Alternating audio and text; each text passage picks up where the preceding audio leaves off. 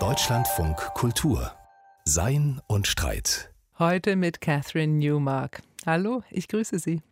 Wir wollen heute über Armut reden. Unser Denkfabrik-Jahresthema. Es heißt ja von der Hand in den Mund, wenn Arbeit kaum zum Leben reicht. Und wir hatten ja jetzt schon im Januar viele auch eindrückliche Gespräche, auch mit Betroffenen über prekäre Arbeitsbedingungen. Und wir haben ja auch philosophisch schon drüber nachgedacht hier in dieser Sendung, was Arbeit überhaupt ist und was ihr Wert gibt. Heute wollen wir nun daran anschließen und das Thema quasi von der anderen Seite betrachten. Also nicht von der Arbeit ausgehen, sondern von der Armut. Was ist Armut überhaupt? Ist sie unvermeidlich? Wird es sie immer geben? Und vor allen Dingen, was macht sie mit Menschen? Das sind Fragen, die ich jetzt Holger Zaborowski stellen will. Er ist Philosophieprofessor an der Universität Erfurt. Guten Tag, Herr Zaborowski. Herzlich willkommen. Vielen Dank, dass Sie sich die Zeit nehmen. Guten Tag, Frau Newmark. Ich freue mich, mit Ihnen über Armut sprechen zu können heute. Herr Zaborowski, die Armut eigentlich könnte man denken, das ist ein ganz zentrales Thema, das ist eine riesige ethische Herausforderung, die uns ja auch immer wieder ganz stark vor Augen steht. Aber wenn wir sie jetzt von der philosophischen Tradition, vom philosophischen Denken her anschauen, da scheint sie eher ein randständiges Thema zu sein. Also es gibt keine große philosophische Tradition des Nachdenkens über Armut. Warum ist das so? Das stimmt, wenn man in aktuelle Publikationen zur politischen Philosophie schaut, dann stellt man fest, und das gilt ganz vergleichbar, wenn man in die Geschichte der politischen Philosophie schaut, dass das, was wir unter vor allen Dingen materieller Armut thematisieren, da keine sehr große Rolle spielt. Und man könnte jetzt fragen, warum ist das der Fall? Warum findet sich mittlerweile, ändert sich das Bild etwas? Wir haben mittlerweile sehr spezielle Studien, Auseinandersetzungen mit Armut von einigen Philosophinnen und Philosophen.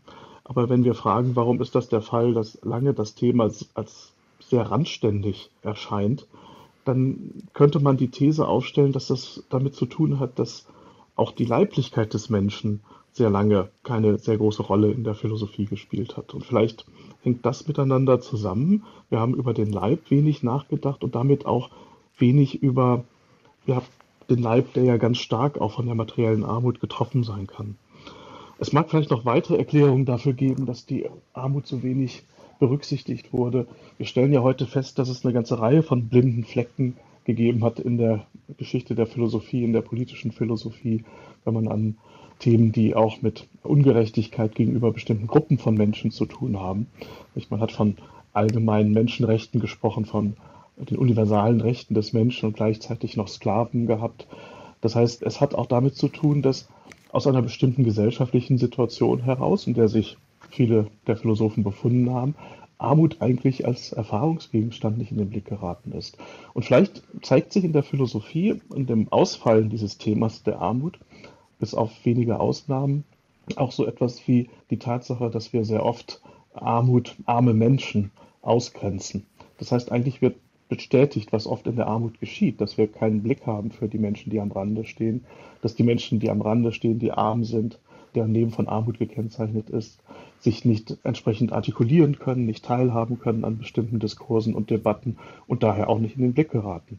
Man kümmert sich nicht drum und daher brauchen wir immer wieder diese ja auch Ermahnungen, uns mit ja, Menschen, die arm sind, auseinanderzusetzen, mit den Gründen für Armut uns auseinanderzusetzen und zu überlegen, wie man Armut beseitigen kann.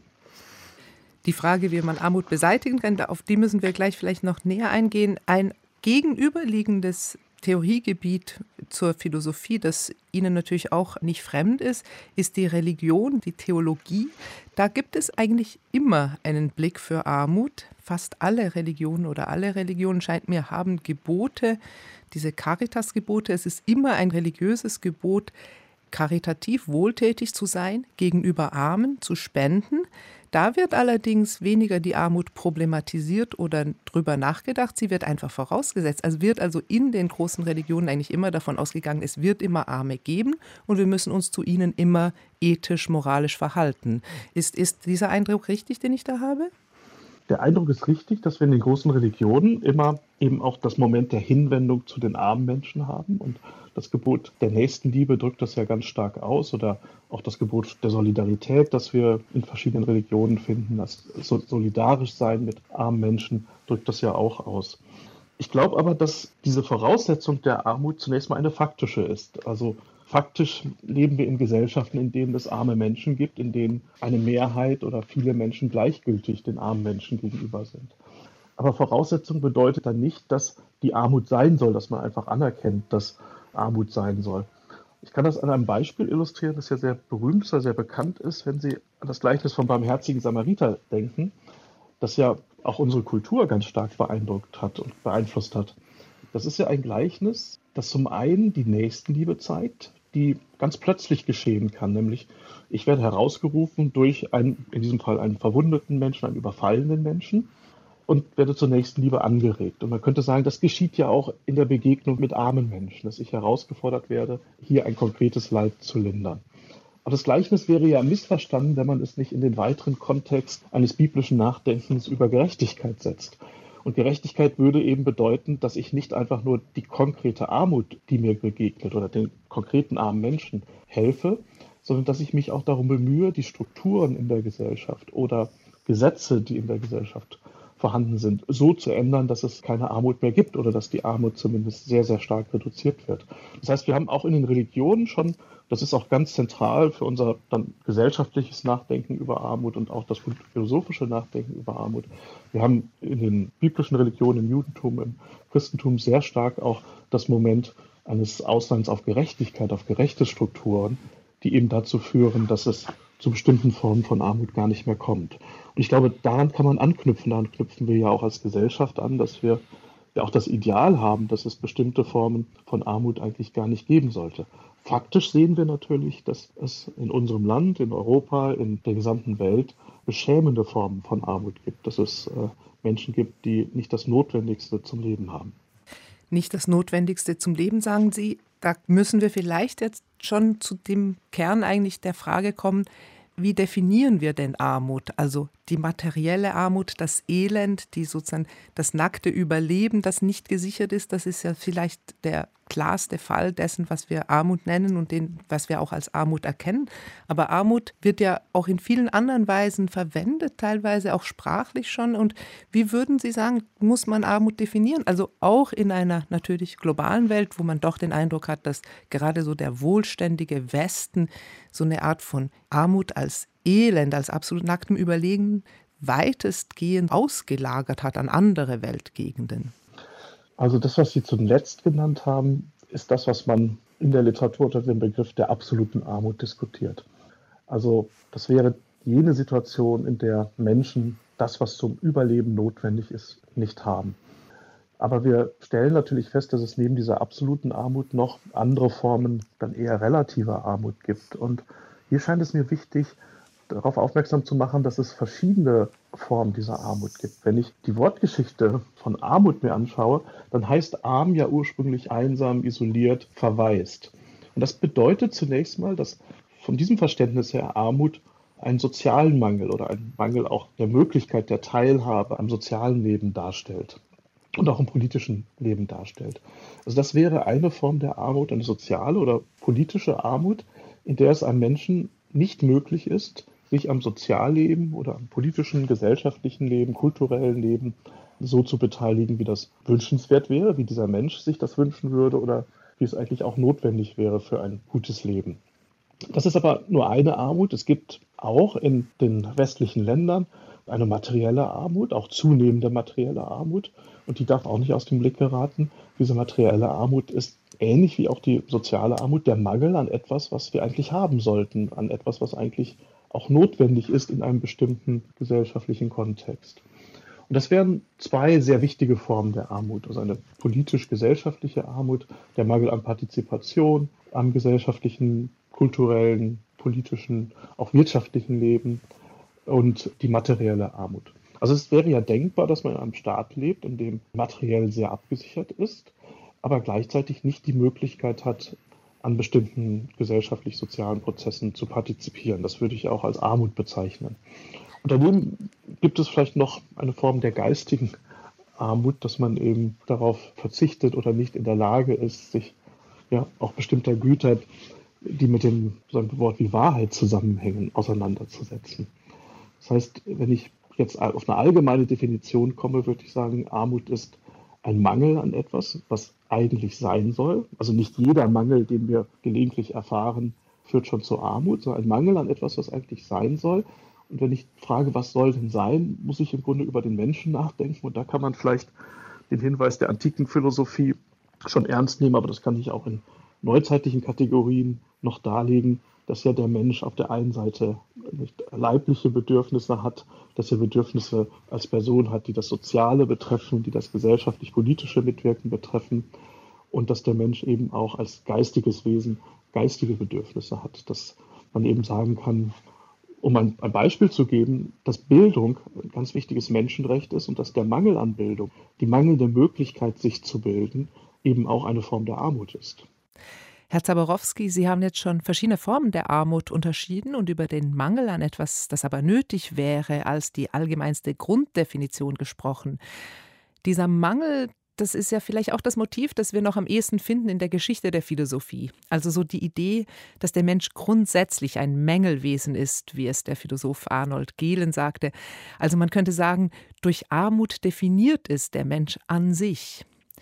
Aber auch die ganze Theorie des Handelns und der Motivation, das geht ja eigentlich von der Antike bis in die Neuzeit.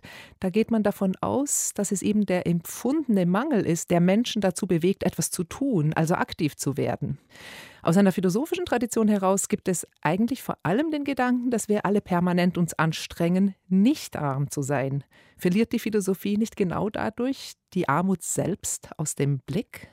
Ja, wobei die Philosophie natürlich auch nicht sagen würde, dass wir diese grundlegend konstitutive Armut des Menschen endgültig überwinden können, sondern sie verweist ja auf etwas, was so etwas ist wie ein anthropologisches Charakteristikum des Menschen, dass wir als Menschen nicht vollkommene Wesen sind, sondern immer in einer Grundspannung stehen. Also bei Aristoteles finden wir das in der Form der Spannung zwischen dem bloßen Leben und dem guten Leben. Wir sehen uns nach einem gelingenden Leben, nach einem guten Leben. Wir kommen als Mängelwesen auf die Welt, wie das die Anthropologie des 20. Jahrhunderts gesagt hat. Und wir finden immer wieder diesen Ansatz, diesen Verweis, dass wir als Menschen im Grunde eine Begehrensstruktur auch haben, dass wir uns nach etwas sehnen, das dann mit Worten wie Glück, gelingendes Leben, Eudaimonie beschrieben wird. Und ich denke, die wichtige Einsicht hier ist, dass wir als Menschen daraus, aus dieser Struktur eigentlich nicht herauskommen. Denn das würde ja bedeuten, dass wir das, was unser menschliches Leben begrenzt, irgendwie aufheben. Es gibt derzeit Posthumanisten oder Transhumanisten, die in diese Richtung denken, die sagen, wir haben schon einen beträchtlichen Fortschritt hinter uns in den letzten Jahrhunderten und wir müssen jetzt in die Richtung gehen, dass wir die materielle Armut besiegen, dass wir Krankheiten besiegen, denn dass wir krank werden können, dass wir einen endlichen, auch leidenden, fragilen, vulnerablen Körper haben, einen Leib haben, der eben auch alt wird und altert, das ist ja auch ein Teil dieser konstitutiven Einschränkung des Menschen, dieser Armut, die dazu gehört, dass wir Mensch sind. Das soll dann aufgehoben werden oder wir sollen selbst unendlich leben und keinerlei Begrenzung mehr erfahren. Das sind ja Fantasien, die im Raum stehen, die aber nicht bedeuten, dass wir das Problem des Menschen lösen, sondern eigentlich bedeuten sie, dass wir, wenn das denn so wäre, wenn wir nicht mehr sterben würden, dass wir eigentlich dann ein ganz anderes Wesen vor uns haben und nicht mehr den Menschen, der in seiner Endlichkeit sagen, nach Unendlichkeit strebt und der dieses Begehren hat, das sich ja dann in der Kultur auch ausdrückt, in so mhm. grundlegenden menschlichen Phänomenen. Aber die Frage ist ja interessant, weil wenn Philosophie quasi über Armut nur nachdenkt, sozusagen als ein Mangelzustand, das ist das, was wir überwinden wollen, dann hat sie ja wiederum, und das haben Sie ja schon ganz zu Anfang gesagt, vielleicht den Erfahrungsgegenstand der Armut auch nicht gut vor Augen. Denn das ist ja vielleicht die Frage, die jetzt für heute auch nochmal so ganz mhm. wichtig ist, auch wenn wir darüber nachdenken, was es eben für politische Auswirkungen von Armut jetzt in unseren Gesellschaften, nicht nur global gibt. Es gibt doch auch ein Phänomen, dass Armut eben gerade nicht aktiv macht, sondern passiv, dass sie mhm. hilflos macht, dass sie ohnmächtig macht. Also dass sie etwas mit Menschen macht, dass sie einen Rückzug aus dem gesellschaftlichen aktiven Leben bewirkt. Einfach weil man nicht partizipieren kann. Müsste man da nicht dann doch eben anders als in diesen allgemeinmenschlichen Kategorien über Armut nachdenken? Das glaube ich auf jeden Fall. Ich glaube, dass es auch eine Aufgabe für die Philosophie ist, die Diskurse, die ja in den Wissenschaften laufen. Wir haben ja in den Sozialwissenschaften, den Humanwissenschaften, den Wirtschaftswissenschaften, der Soziologie, Psychologie, da wird ja Armut thematisiert. Das wird ja auch als ein wichtiges Thema anerkannt. Und es wäre meines Erachtens wichtig, dass die Philosophie sich stärker damit beschäftigt, auch in ihren politisch-philosophischen Überlegungen, weil es nach wie vor eine wichtige Herausforderung ist und weil wir ja auch eine philosophische, anthropologische Perspektive brauchen, auch eine politisch-philosophische Perspektive, die auf die Armut antwortet. Also einige Aspekte kann man hier nennen. Das eine ist, dass es in der Geschichte der Philosophie den wichtigen Gedanken des Gemeinwohls gibt. Der ist in einer Gesellschaft, in der sozusagen das individuelle Streben nach, nach Macht oder nach Wohlstand sehr, sehr stark im Vordergrund steht, immer schwächer geworden. Aber wir brauchen heute eine neue Hinwendung zum Gedanken des Gemeinwohls. Und das bedeutet eben auch, dass wir jene Menschen auch beachten, die aufgrund von Armut sich derzeit nicht beteiligen können oder wollen und dass wir auch den Strukturen der Armut nachgehen und den Gründen für die Armut nochmal viel stärker nachgehen. Ich glaube, das ist eine sehr wichtige Aufgabe, die wir uns über die Philosophie hinaus auch in der Gesellschaft zu stellen haben. Wo zum einen führt ja diese Passivität, die Sie zu Recht beschrieben haben, dazu, dass Menschen irgendwo wirklich ihre Potenziale gar nicht entfalten können, dass ihnen in einer gewissen Weise ihre Würde auch genommen wird. Denn zur Würde des Menschen gehört es ja, eben auch sich beteiligen zu können an sozialen, kulturellen Fragen oder nicht einfach nur das Überlebensnotwendigste zu haben, sondern auch von der eigenen Arbeit beispielsweise leben zu können. Das sind ja Aspekte auch der Menschenwürde. Es kommt aber auch hinzu, dass Gesellschaften, und wir sehen das in manchen westlichen Gesellschaften bereits sehr deutlich, natürlich nicht wollen können, dass ein, Teil der Gesellschaft nicht mehr teilhaben kann. Denn das führt dann zu sozialen Spannungen, zu großen Ungerechtigkeiten, zur Entwicklung von Parallelgesellschaften. Und wir sehen ja in manchen Ländern sehr deutlich, was das auch für die Demokratie bedeutet. Also die Demokratie muss ein essentielles Interesse daran haben, dass Armut beseitigt wird, dass nicht zu viele Menschen in Armut oder auch in diese Passivität hinein abrutschen, sondern dass vieles getan wird, um Armut zu verhindern. Und da wird die politische Philosophie dann auch sehr konkret. Da muss sie dann im Gespräch auch mit anderen Disziplinen an der Universität oder auch mit gesellschaftlichen Kräften überlegen, was kann man tun, damit wirklich Gerechtigkeit verwirklicht wird, damit die Gesellschaft gerechter wird.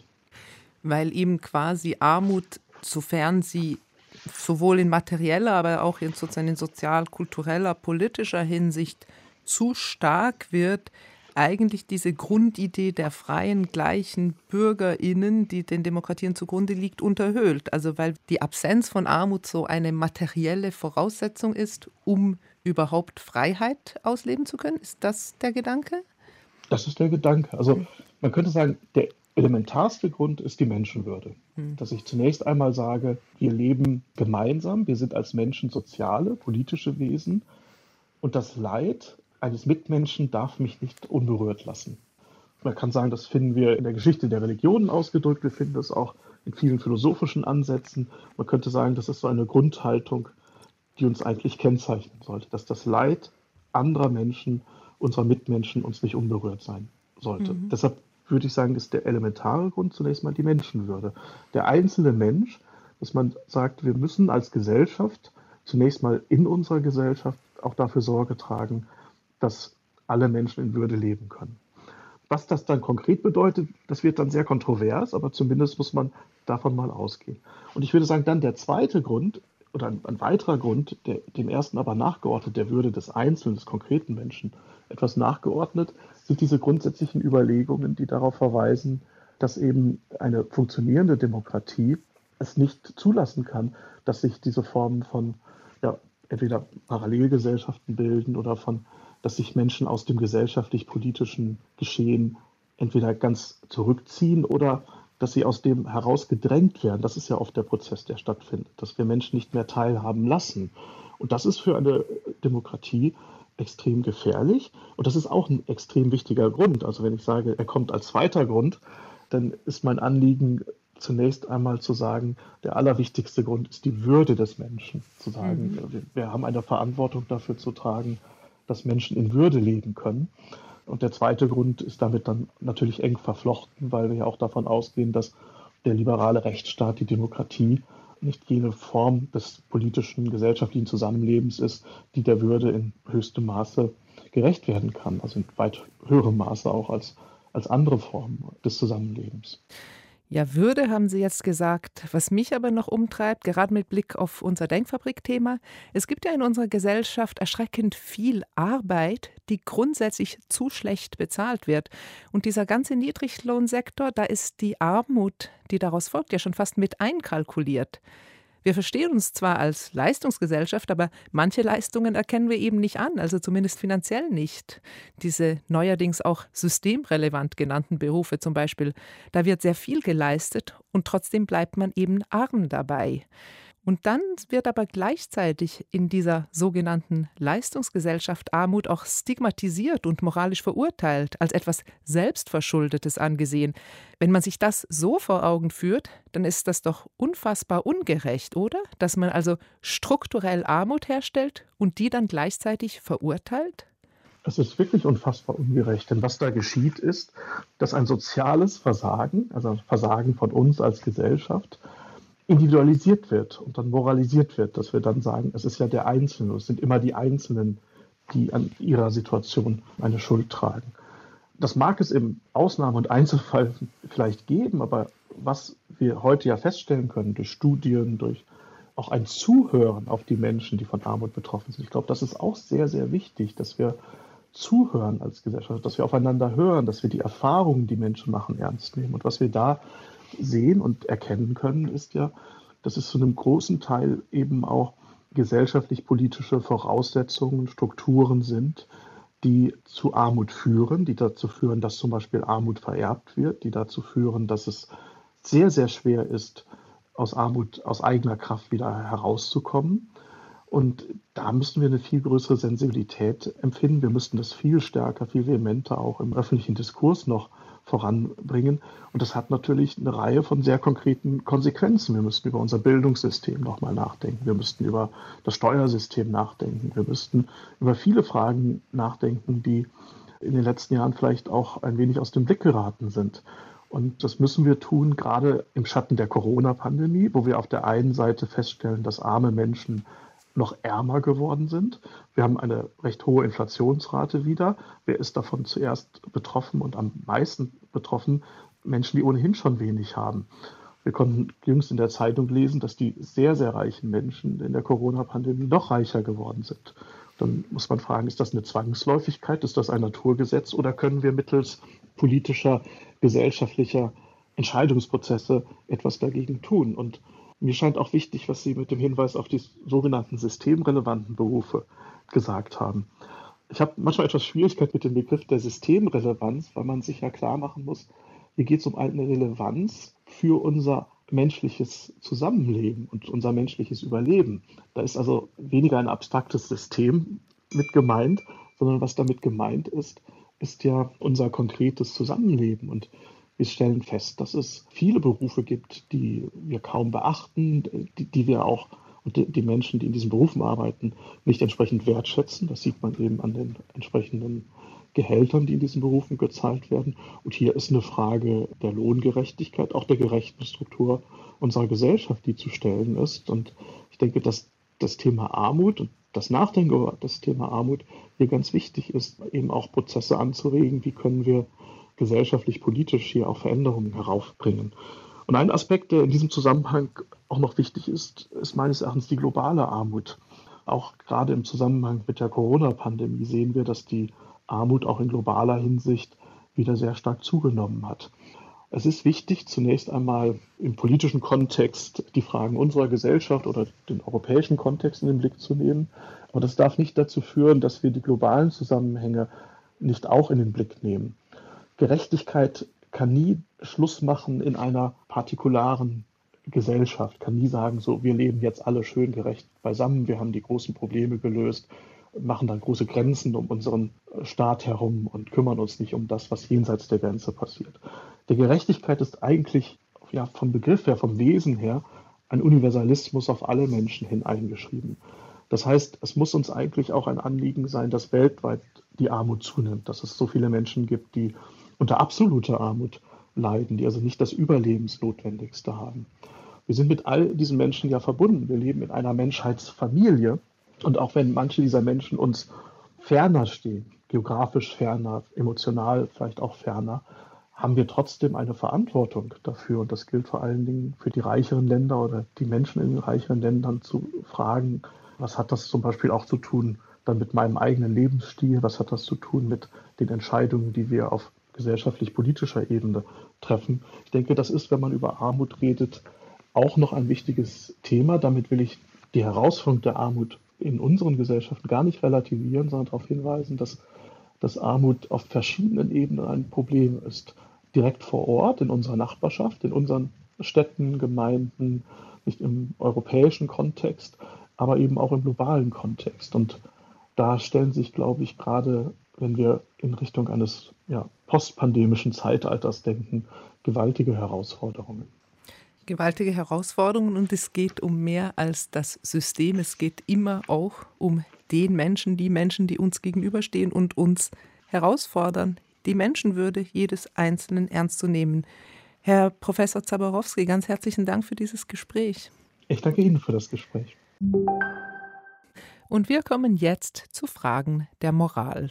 Unmoralisches Handeln, dafür gibt es dieser Tage ja einige sehr eindeutige Beispiele, von Boris Johnson, dem britischen Premier, bis zum emeritierten Papst Benedikt. Es ist klar, dass man nicht lügen soll oder nicht selbst Regeln brechen soll, die man für andere aufgestellt hat. Aber dann gibt es ja auch diese uneindeutigeren Fälle. Der tschechische Milliardär etwa, der mit über 400 km/h über die Autobahn bretterte und andere in Gefahr brachte. Regeln hat er keine gebrochen, kein Gesetz verletzt. Trotzdem, richtig kann das ja wohl auch nicht sein. Wie kommt man nun einem solchen Fall mit der klassischen Moralphilosophie bei? Das fragt sich David Lauer in seinem philosophischen Wochenkommentar. Ethisch zu handeln, das hat nach einem geläufigen Verständnis damit zu tun, den richtigen Regeln zu folgen. An solchen ist kein Mangel. Du sollst den unschuldig Verfolgten in der Not zu Hilfe kommen, du sollst nicht lügen, du sollst andere nicht übervorteilen. Es gehört jedoch zu den Grundeinsichten der philosophischen Ethik, dass es ein System moralischer Regeln, das uns wie ein mathematischer Kalkül für jede Situation die richtige Handlungsweise ausspuckt, nicht geben kann. Das hat vielerlei Gründe. Erstens hat jede Regel nur eine unscharf begrenzte Reichweite. Regeln werden immer auf bestimmte Normalbedingungen hin formuliert. Sind die Umstände des Handelns außergewöhnlich, führt die sture mechanische Weiteranwendung der Regel zu inakzeptablen, möglicherweise grausamen Härtefällen. Zweitens können Regeln miteinander in Konflikt geraten. Was ist beispielsweise, wenn ich der unschuldig Verfolgten nur dadurch helfen kann, dass ich jemanden anlüge? Es spricht wenig dafür, dass es uns gelingen kann, eine universal akzeptierte Hierarchie moralischer Regeln zu konstruieren, die für jeden denkbaren Fall dieser Art bestimmt, was Vorrang hat. Drittens dehnen sich die Felder des menschlichen Handelns so schnell und unüberschaubar aus, dass schlicht nicht alles immer schon geregelt sein kann. Gerade in Bereichen wie der Medizin oder den Medien stoßen wir schnell auf Situationen, die uns vor schlicht unvorhergesehene ethische Fragen stellen. Und manche Handlungsweisen erscheinen einfach so weit hergeholt, dass wohl niemand es für nötig erachtet hat, ihnen bereits vorab durch Regeln einen Riegel vorzuschieben, wie etwa einen drei Millionen Euro teuren Supersportwagen zu nehmen und mit 400 Sachen über eine öffentliche Straße zu brettern, auf der keine Geschwindigkeitsbegrenzung gilt. Schon Aristoteles meinte daher, es gebe kein gutes ethisches Leben ohne ein Vermögen, das er Phronesis nannte. Dieses griechische Wort wird häufig mit Klugheit übersetzt. Kant sprach in einem strukturell ähnlichen Zusammenhang von Urteilskraft. Gemeint ist das Vermögen, in einer komplexen Handlungssituation die ethisch relevanten Faktoren auf einen Blick richtig abzuwägen und so die angemessene Entscheidung darüber zu treffen, was hier und jetzt zu tun oder zu unterlassen ist. Die Klugheit sieht, welche Regel in diesem einzigartigen Fall alle anderen übertrumpft, und zwar ohne für dieses Urteil selbst wieder eine Regel zu haben. Sie ist, wie Kant es von der Urteilskraft sagt, ein besonderes Talent, welches gar nicht belehrt, sondern nur geübt sein will. Die Urteilskraft macht einen relativ häufigen Typ ethischen Versagens verständlich. Dieses ist häufig nicht das Ergebnis mangelnden Wissens über die geltenden Regeln oder einer ausdrücklichen Absicht, ihnen zuwiderzuhandeln. Die Handelnden kennen die Regeln und bilden sich sogar ein, sie zu respektieren. Sie legen Wert darauf, nur in den Lücken zu agieren, in denen sie keine Vorschriften verletzen. Sie sehen nicht oder wollen nicht sehen, was jede durch Klugheit sensibilisierte Person auf einen Blick erkennen würde, obwohl dieses Urteil nicht aus klar gesatzten und fixierten Regeln abgeleitet werden kann, nämlich, dass ihr Handeln falsch ist, unverantwortlich, rücksichtslos. Es handelt sich um ein Versagen der Urteilskraft. Der Mangel an Urteilskraft aber, so schreibt Kant, ist eigentlich das, was man Dummheit nennt. Und einem solchen Gebrechen ist gar nicht abzuhelfen. Ja, gegen Dummheit gibt es anscheinend immer noch keine Impfung. Das war der philosophische Wochenkommentar von David Lauer. Der Wiener Kreis, so nannte sich in den 1920er Jahren eine Gruppe von Philosophen. Diese Philosophen, sie lehnten jede Form von Metaphysik ab, sie orientierten sich ganz streng an den empirischen Naturwissenschaften und sie sind bis heute sehr einflussreich. Sie stehen am Anfang von philosophischen Strömungen, die bis heute die Universitäten dominieren, vor allem im angelsächsischen Raum. Herz des Kreises war der Philosoph und Physiker Moritz Schlick. Der britische Philosoph David Edmonds, sehr bekannt von seinem ikonischen Podcast Philosophy Bites, hat jetzt dieser trockenen, nüchternen Philosophie und ihrem Personal ein Buch gewidmet, das als lebhafter Krimi daherkommt. Die Ermordung des Professor Schlick heißt es. Etienne Röder hat es für uns gelesen. Verehrte Ahn- und Abwesende, der Urquell aller technischen Errungenschaften ist die göttliche Neugier. Albert Einstein war nicht nur ein genialer Physiker, er verstand auch etwas vom Kochen. Als er bei seinem Physikerkollegen Philipp Frank in Prag zu Besuch war, rettete er das Abendessen. Man solle Kalbsleber lieber in Fett statt in Wasser braten, riet er dem Freund. Alles eine Frage des Siedepunkts. Besagter Philipp Frank war nicht nur ein Bekannter Einsteins, sondern auch Mitglied im sogenannten Wiener Kreis, einem illustren Zirkel von Physikern wie Moritz Schlick und Otto Neurath und Philosophen wie Rudolf Carnap. Der Kreis traf sich regelmäßig in Wiener Kaffeehäusern. Und er hatte sich nichts weniger als die Zertrümmerung der abendländischen Metaphysik vorgenommen. Mit seinem von den Naturwissenschaften und der Wissenschaftsphilosophie geprägten Denken sollte er die Philosophie auf Jahrzehnte hinaus maßgeblich prägen, aber auch in entschiedene Gegnerschaft zum Faschismus treten. So jedenfalls beschreibt es der britische Philosoph David Edmonds in seinem akribisch recherchierten Buch über den Wiener Kreis. There were 25 characters at least in the book, you know, members of the Vienna Circle and Das Buch war eine echte Herausforderung. Denn es ging um nicht weniger als 25 Personen, die mit dem Wiener Kreis zu tun hatten oder Mitglied waren. Dazu kommt, dass es sich um wirklich anspruchsvolle philosophische Ideen handelte, die man als Nicht-Philosoph eher verwirrend findet. Rudolf Carnap zum Beispiel. Er war Mitglied und ich kann nicht wirklich empfehlen, ihn zu lesen, weil er so schwierig ist.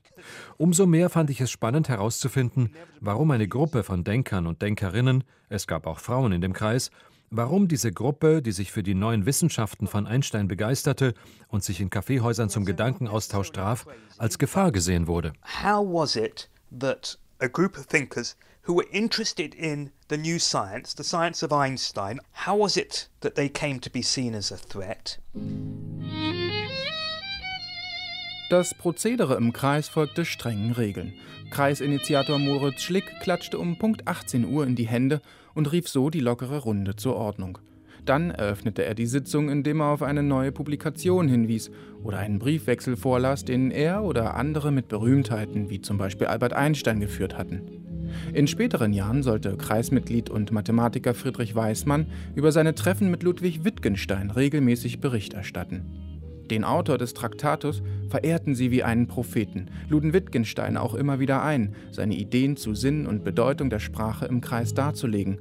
Doch vergeblich. Wittgenstein war zu eigenbrötlerisch und Karl Popper, der gern gekommen wäre, wurde wegen seiner Animosität zu Wittgenstein nie eingeladen. Edmonds hat diesen Zwist in seinem früheren Buch, wie Ludwig Wittgenstein Karl Popper mit dem Feuerhaken drohte, beschrieben. Oh, I definitely find something appealing about his personality. I can feel the charisma. Wittgensteins Charakter ist ungeheuer spannend für mich. Ich spüre sein Charisma praktisch noch heute in seinen Schriften und das, obwohl er schon über 70 Jahre tot ist.